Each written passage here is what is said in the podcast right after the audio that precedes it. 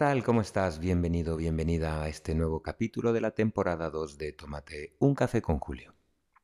Antes que nada, prepárate un buen cafecito.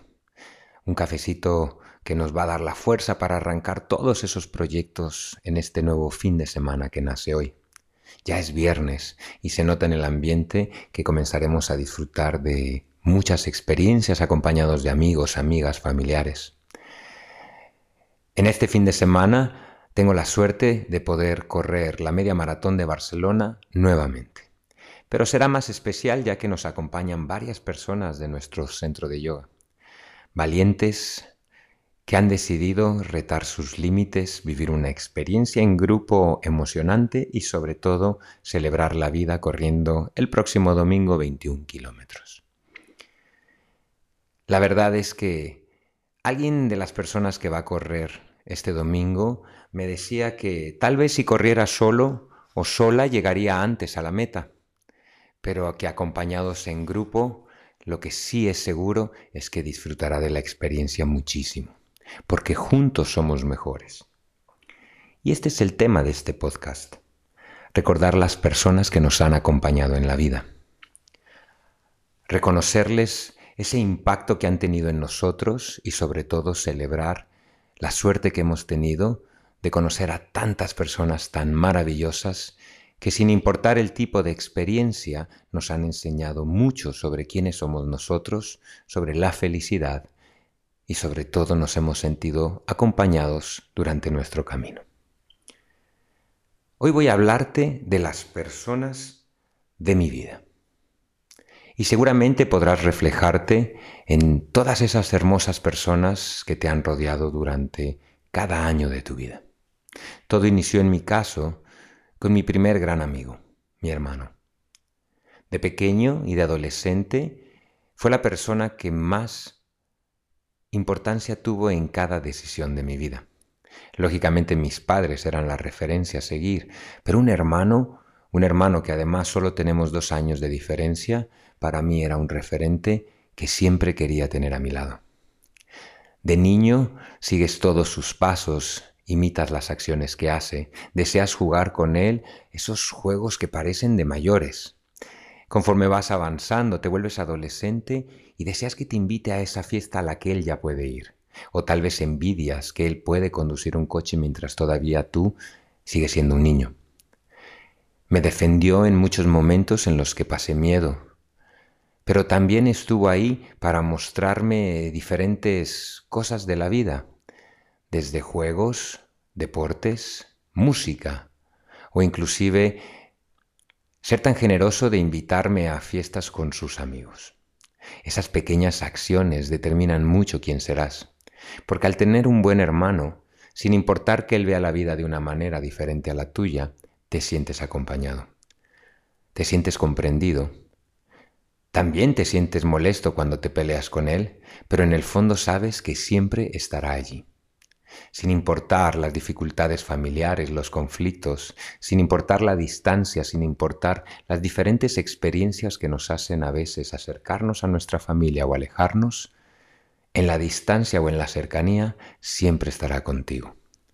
Porque fue la primera persona que seguramente te abrazó, te sonrió, que se enfadó contigo, que tuvo celos de ti, pero que también se sintió agradecido de contar con alguien con quien compartir.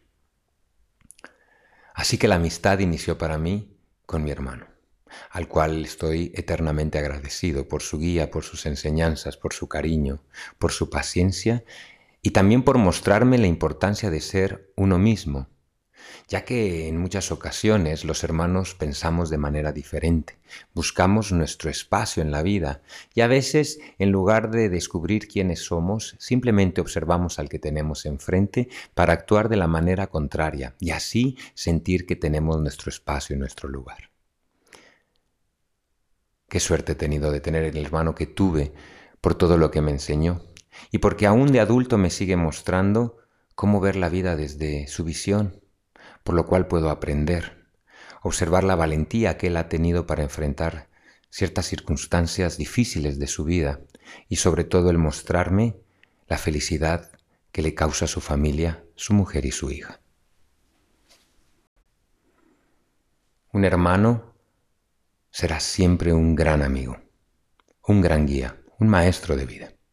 Y con los años uno descubre su propia personalidad. A mí me encantaba jugar baloncesto, escuchar música rock, el pelo largo. Me gustaba mucho jugar al fútbol, estar en la calle con los amigos. Y por tanto encontré a mis primeros referentes, a los cuales descubrí en una escuela japonesa mexicana. Esos grandes amigos podré destacar a uno en particular. Le deseamos Alf. Y era un gran jugador de baloncesto, un gran deportista. Una persona que además tenía una inteligencia increíble. Siempre sacaba muy buenas notas y parecía no tener que hacer mucho esfuerzo. Sé que su vida tampoco fue sencilla y tuvo que remar contracorriente desde muy pequeño por el amor que tenía a sus padres y a su hermano. Me enseñó la importancia de ser un luchador, de ser un guerrero. Aún recuerdo tantas lecciones que me dio en el campo de baloncesto. Yo tenía una tendencia a ser pesimista, a no creer en mí, a tener dudas a la hora de tirar un tiro, de dar un pase, de enfrentarme a oponentes que en principio eran más fuertes y más altos que yo. Pero él siempre mostraba con su audacia, con su valentía, con su coraje, que lo importante era disfrutar e intentarlo con fuerza, el no echarse para atrás. Si tú no creías en tu capacidad de encestar, iba a ser casi imposible poder hacerlo. Pero sobre todo me enseñó que si uno quería mejorar tenía que esforzarse, disciplinarse y entrenar. Entrenarse en la vida. Entrenarse para cualquier proyecto, para cualquier reto que quieras realizar en tu vida. ¿Quieres correr una maratón? Entrena. Cada día. Entrena disciplinadamente, aliméntate bien. Realiza los ejercicios de estiramiento necesarios, prepara tu mente, encuentra lecturas que te ayuden a vencer todos esos pensamientos limitantes que surgen naturalmente. Ve en sentido contrario de la mente limitante, de la mente absurda, de la mente baja, y crea pensamientos que te hagan ver la realidad de lo que nos habita que nosotros podemos. Y eso me lo enseñó Alf. Además de enseñarme que ante la adversidad, sonrisa, que ante la dificultad, esfuerzo, que ante los conflictos intensos de la vida, aún más disciplina y más fuerza. El no rendirse fue su gran enseñanza. Y a la fecha de hoy seguimos teniendo por suerte esta amistad. Lógicamente la distancia es grande entre México y Barcelona, pero por suerte las nuevas tecnologías nos ayudan a mantener ese contacto. Y qué alegría me da ver cómo ha cambiado su vida Hoy es un padre de familia que vive feliz en México y que sigue luchando cada día por ser una mejor versión posible, por ser más feliz, por querer mejor a su familia y por quererse más a sí mismo, desarrollando sus proyectos personales de vida y profesionales, y algunos de ellos emocionantes, como me recuerda a Willy Wonka y su fábrica de chocolate. Si avanzamos en el tiempo, aún recuerdo a mis grandes amigos de la universidad. Los consideraba mis hermanos. Vivimos tantas cosas, todo ese proceso de desarrollo, de pasar de ser niños a adolescentes. La bohemia, las noches de dominó, las grandes fiestas que disfrutamos, los conflictos familiares que compartimos, lágrimas, sonrisas. Nos considerábamos una especie de bohemios universitarios. Nos encantaba sentirnos diferentes a los demás y encontrar nuestro propio espacio. Disfrutábamos de esos primeros viajes fuera de la Ciudad de México llenos de emoción, por salir de nuestra zona de comodidad y experimentar el viajar solos, el tener que cocinarnos, aunque de admitir que no cocinábamos nada, sino tirábamos de lata y galletitas. El disfrutar de jugar fútbol en la playa o de oír música de Pink Floyd celebrar la vida, disfrutar de la noche, bailar, gozar, conocer diferentes personas, siempre con el afán de conocer a alguna chica, pero sobre todo el sentirnos unidos como una pandilla, una pandilla de amigos que solo querían celebrar la vida, que querían disfrutar de ser jóvenes. Como recuerdo todo lo que vivimos juntos, Alf, Rice, el gnomo, Jerry y tantos otros amigos y amigas que en esa época de mi vida me ayudaron a transicionar de la infancia a la juventud y de la juventud a la edad adulta.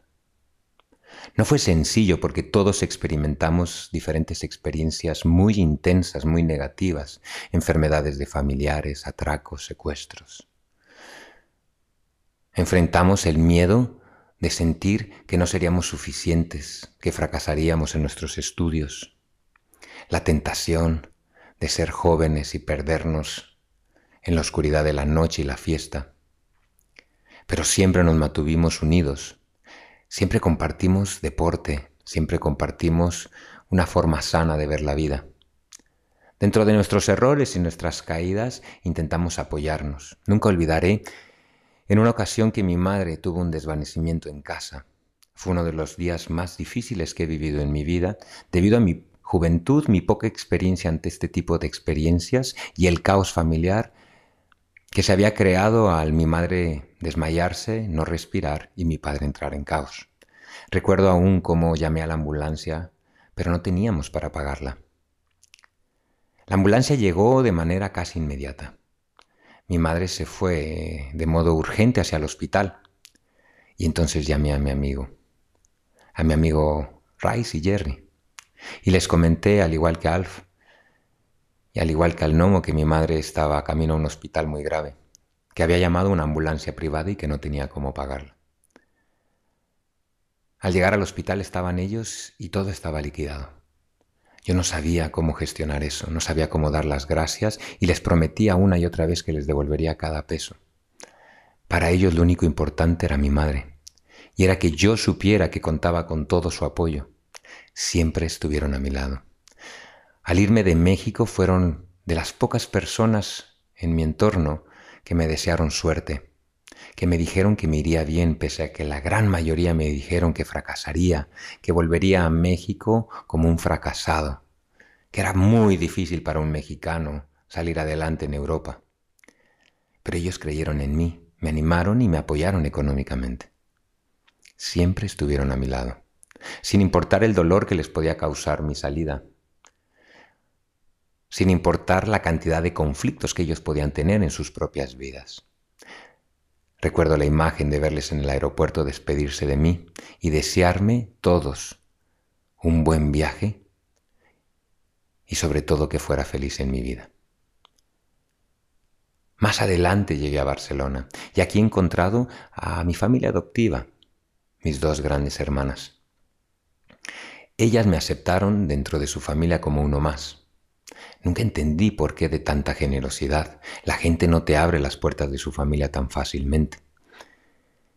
Y toda su familia reaccionó de la misma manera. Hacerme sentir parte de una familia. Sin juicio, sin diferencias. Recuerdo cómo cada Navidad nos juntamos todos para celebrar el Día de Reyes. La emoción que nos da entregarnos regalos, lanzárnoslo, gritarlos, unos calcetines, unas camisetas, chaquetas. Cada año la celebración me emociona más por todo el proceso de abrir regalos, de gritar y de reír y celebrar, que los regalos en sí, que también me gustan. Pero sobre todo el sentirme parte de una familia, de una familia que te quiere incondicionalmente, que no te pide nada a cambio, que lo único que te pide es que sigas compartiendo tu felicidad, tus experiencias, que sigas expresando tus miedos y tus frustraciones para intentar ayudarte o al menos apoyarte. La amistad que te da una familia adoptiva no tiene precio. Ahora entiendo a mi perro checo. Esa mirada que me da cada vez que estoy junto a él, porque sabe que es parte de mi familia, que lo he adoptado, al igual que yo he sido adoptado por otras tantas familias. La amistad y las personas que nos rodean son tan importantes en nuestro viaje personal. Es un reflejo de quienes somos, es un reflejo de qué queremos. Así que me siento bendecido por ello. Gracias. Y podría continuar con la lista. Tantos amigos y amigas que he encontrado por el mundo en cada viaje. Algunos de ellos solo con una conversación, otros compartiendo un viaje juntos o un retiro. Tantas y tantas personas me han ayudado a entender quién soy, qué quiero, para qué estoy en este mundo. Personas que no conozco ni sus nombres, pero que con una frase, con una charla, tal vez en un monólogo, tal vez compartiendo asiento en un vuelo, tal vez tomando un café en una cafetería del Himalaya nepalí. Tantos y tantos amigos y amigas que pasan por nuestras vidas y que hacen que nuestra vida sea trascendental, que valga la pena. Mis amigos peludos, no solo mis perros, sino los perros de mi gente, de mis seres queridos. Nos enseñan tanto sobre el amor incondicional, sobre el compartir un paseo en la playa, sobre el mirar la tele y tener a tu lado en tu sofá a esos dos pequeños peludos que durmiendo y roncando profundamente te hacen sentir tan afortunado. La vida es un gran regalo, pero es más importante aún tener una vida que haga sentido a quienes somos. Y somos felicidad y por tanto compartir es uno de los grandes regalos de esta vida. Por eso me gustaría compartir contigo algunas reflexiones de Brian Tracy en su libro Si lo crees, lo creas, sobre las personas en nuestras vidas. Dice así, todos quieren ser felices, tu capacidad para construir y mantener relaciones amorosas y felices a lo largo plazo con otras personas es fundamental para tu felicidad, tu salud y todo lo que logres en la vida. A veces comienzo un seminario preguntando quién es la persona más importante en esta sala. La gente grita diferentes respuestas, tú, el jefe, y finalmente algunas personas dicen yo. En ese momento digo tienes razón, Eres la persona más importante en esta sala. Eres la persona más importante en tu vida. El mundo entero gira en torno a cómo sientes y a cómo piensas al respecto. Eres importante. ¿Y qué tan importante y valioso crees que eres en gran medida determina la calidad de tu vida? Prácticamente todos tus problemas en la vida, personales, profesionales, Provienen de personas que no son consideran particularmente valiosas, importantes o significativas. Los problemas personales y sociales, el comportamiento antisocial e incluso los problemas internacionales están enraizados en la sensación de no ser importantes, de no ser lo suficientemente buenos. Las personas que se quieren y se consideran valiosas tienen altos niveles de autoestima y respetos por sí misma. Cuanto más te gustas y te respetas, más te gustan y respetas a los demás, y cuanto más te quieren y te respetan los demás. Se ha dicho que todo lo que hacemos en la vida es ganar autoestima y proteger nuestra autoestima de daños. Tu nivel de autoestima, que tan importante te consideras, determina la calidad de tu vida interna y externa. La mayor parte de tu felicidad y tu éxito están determinados por tus relaciones con otras personas, tanto en tu hogar como en el mundo que te rodea. Lo bien que te lleves con los demás determina en gran medida la calidad, la calidad de tu vida, del éxito en la vida y de tu carrera. Mientras más positivo seas como persona, más gente querrá contratarte, promocionarte, comprarte, socializar contigo, salir contigo, casarse y estar cerca de ti. La clave del éxito en las relaciones humanas es simple. Hacer que los demás se sientan importantes. Desarrolla su autoestima en cada oportunidad. Todo lo que haces o dices para que otras personas se sientan importantes aumenta tu autoestima y tu sentido de valor personal. Cuando haces que las personas se sientan importantes, se gustan y se respetan más. También te quieren y te respetan más y están dispuestas a ser guiadas, dirigidas e influidas por ti. Así que como menciona Brian Tracy, importante es también ser tu buen amigo. Porque siendo tu buen amigo encontrarás la pareja adecuada para ti, porque solo dejarás que venga a ti algo que te hace feliz y que tú puedes hacer feliz. Aunque la realidad sea que tu responsabilidad es ser feliz y la de la otra su propia felicidad, pero compartiendo podemos acompañarnos, avanzando paso a paso juntos. La clave del cambio está en convertirnos en nuestros mejores amigos. Solo de esa manera nos representaremos tal como somos. Desarrollaremos esa famosa estrategia de cuatro pasos para aumentar el amor hacia nosotros. La primera fase, el autodescubrimiento, descubriendo quiénes somos en nuestro interior. Organizando nuestras semanas acorde a lo que deseamos para nosotros, lo que hace que resuene en nosotros. Deporte, meditación, yoga, lectura, además de nuestras obligaciones. Rodearnos de personas que nosotros elegimos y que nos eligen. No perder el tiempo, no gastar el tiempo. Y sobre todo no vivir en relaciones por compromiso disfrutar de cada día acorde a lo que tú tienes que hacer en busca de tu felicidad y lo que tú quieres hacer. Una vez conseguimos el, el autodescubrimiento y lo plasmamos en nuestra semana, pasamos a la segunda fase que es la autoconciencia, darnos cuenta de cómo somos, que somos felicidad, que somos imperfectos y que también no seremos permanentes en este cuerpo y en esta mente. Por tanto, nace en nosotros una necesidad de vivir la vida en plenitud, con toda nuestra energía sin dejarnos una gota para el día siguiente. Una vez tomamos conciencia de que somos felicidad, pasamos a la tercera fase que es la autoaceptación. Mostrarnos al mundo tal como somos sin miedo, sin miedo a ser criticados, sin miedo a ser rechazados, aceptando quienes somos, mostrándonos a todos los interlocutores profesionales o personales con nuestros valores, con nuestra forma de entender la vida. La aceptación total. La mejor muestra de amistad hacia nosotros y hacia los demás porque podremos darles nuestra mejor versión. Y la mejor versión es la que somos hoy. Y finalmente la autoestima, comienza el amor hacia uno mismo. Porque descubriendo quiénes somos, tomando conciencia de lo que somos, aceptándonos tal como somos, logramos crecer día a día en nuestra autoestima, en el amor hacia nosotros. Y como Brian Tracy dice, al amarnos bien a nosotros estaremos en capacidad de permitir ser amados adecuadamente y amar correctamente a los demás. Así que celebra, celebra todas esas personas que te han acompañado en el camino Agradece, agradece tanto con quienes has tenido experiencias buenas como las difíciles, porque las difíciles también te han dado aprendizaje y te han ayudado a soltar cosas que ya no necesitabas. Disfruta de la experiencia de tu familia, de tu pareja, de tus amigos, de tus seres queridos. Pero sobre todo disfruta de ti, expresando quién eres, con todas tus fuerzas, soñando a lo grande y llevando esos sueños a la realidad.